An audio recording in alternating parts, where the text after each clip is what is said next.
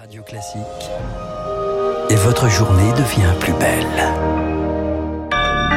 Soyez les bienvenus si vous nous rejoignez sur l'antenne de Radio Classique. Nous sommes le mercredi 6 avril et il est 7h30. La matinale de Radio Classique avec Renaud Blanc. Et avec Charles Bonner pour le journal. Bonjour Charles. Bonjour Renaud, bonjour à tous. À la une ce matin, les Français face à l'inflation. Les prix grimpent à la pompe dans les rayons, plus 4,5% en mars sur un an.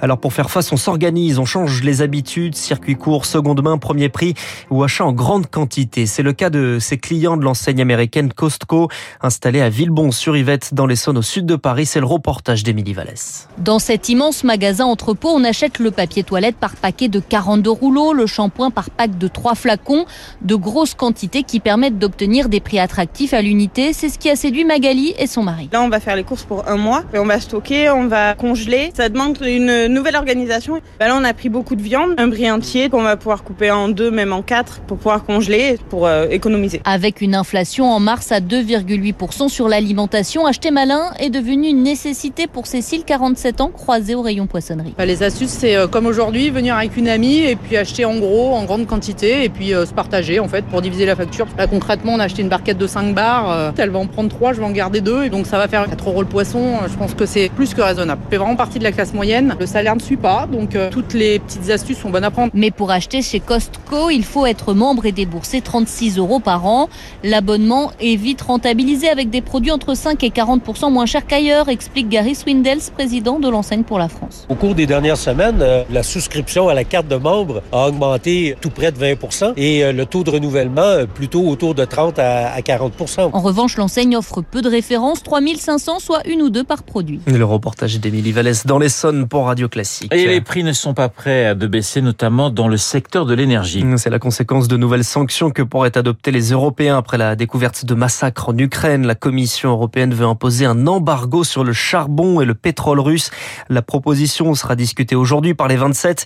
Alors quid du gaz? Les Européens dans l'ensemble ne sont pas prêts à s'en passer. Pourtant, ce serait bien plus efficace selon Thierry Bross, il est géopolitologue spécialiste des énergies. Le charbon, c'est pas énorme. Le pétrole, c'est de l'ordre de 400 millions de dollars. Ce que nous ne payerons plus seront remplacés par des sommes inférieures, mais que les Indiens et les Chinois vont payer. Donc, ce qui aura un impact massif sur les finances russes, c'est l'embargo sur le gaz. On peut imaginer que les autres grands producteurs se mettent à investir massivement pour être en capacité de nous apporter les volumes supplémentaires de gaz dont nous aurons besoin. Et à ce moment-là, le demi-milliard de dollars ou d'euros que nous envoyons tous les jours à la Russie sur le gaz sera alors définitivement perdu par le Kremlin. Un propos recueilli par Eric Kioch. Les Occidentaux se préparent à de nouvelles sanctions également sur les investissements en Russie. Le détail sera connu dans la journée.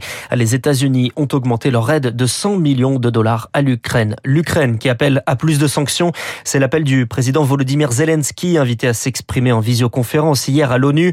Il accuse une nouvelle fois la Russie de crimes de guerre et demande son exclusion du Conseil de sécurité ainsi qu'une réforme du droit de veto. Des réformes qui n'ont aucune chance d'aboutir selon Cyril Brett. Il est enseignant à Sciences Po à l'ONU, l'auditoire est proprement mondial. Et donc, si on examine la carte des pays qui ont adopté des sanctions économiques contre la Russie et qui fournissent de l'aide à titre divers à l'Ukraine, il reste de larges zones blanches en Afrique, en Amérique latine, en Asie. Ça peut vraiment donner à l'Ukraine un soutien international extrêmement large et donc déclencher des enquêtes internationales sous l'égide de l'ONU et un poids supplémentaire accordé à la position ukrainienne dans les futures négociations. Et ça, c'est très concret. Cyril Brett interrogé par Rémi Vallès sur le terrain des explosions entendues cette nuit à Lviv dans l'ouest du pays. Mais les Russes se concentrent désormais sur l'est pour prendre le contrôle du Donbass selon l'OTAN et notamment de la ville de Mariupol où le stade de catastrophe humanitaire est dépassé selon le maire de la ville qui indique que 120 000 habitants sont encore coincés sur place. Mariupol où un ressortissant français aurait été visé par une frappe. Le parquet national antiterroriste ouvre une enquête pour crime de guerre à ce sujet. Au total, quatre enquêtes sont conduites en France. Et l'Ukraine, nous y reviendrons dans dans les spécialistes avec mon confrère des échos Yves Bourdillon et à 8h15 avec le général Dominique Trinquant. Il est 7h34 sur Radio Classique. On passe à la présidentielle et la droite s'attend Charles au pire. À quatre jours du scrutin, comme un air de déjà vu cinq ans après un duel Macron-Le Pen et une droite éliminée dès le premier tour. Le scénario est encore plus noir cette année car les sondages donnent même Valérie Pécresse derrière Éric Zemmour et Jean-Luc Mélenchon. Le vote n'a pas encore eu lieu, mais en coulisses, on prépare déjà l'avenir. Victoire Fort. C'est une copie qui s'écrit au conditionnel avec une myriade de sous-parties. Le scénario en or, c'est celui où Valérie Pécresse arrache une troisième place. Le rêve, ce serait d'être à 15%, lâche un sénateur LR. L'honneur est sauf. La famille tient jusqu'aux législatives. Deuxième hypothèse, la candidate est quatrième ou même cinquième et Éric Zemmour la devance. Là, les cadors du parti ont des sueurs froides. L'explosion est redoutée. Il y aura la droite dure et le reste, décrypte un compagnon de Jacques Chirac, proche de Nicolas Sarkozy.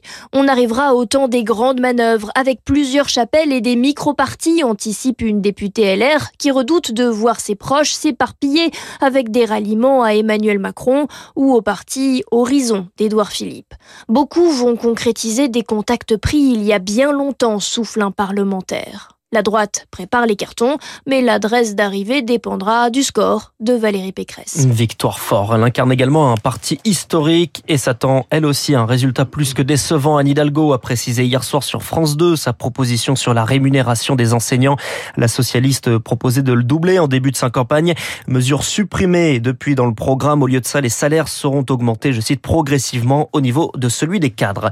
Sur le front du Covid, on enregistre plus de 200 000 contaminations en 24 heures mais la moyenne des cas quotidiens sur la semaine est en baisse, et ce pour le quatrième jour consécutif, avec 136 000 cas par jour. En revanche, les hospitalisations continuent d'augmenter, avec désormais plus de 23 000 patients, euh, dont plus de 1500 en soins critiques. À noter également qu'en Allemagne, au 1er mai, l'isolement des cas positifs ne sera plus obligatoire, symptômes ou non, ce sera seulement recommandé. Charles, contrat du siècle pour la fusée Ariane. on ne connaît pas le montant, mais c'est le plus gros de l'histoire de l'entreprise française, supérieur aux milliards d'euros, estiment les experts.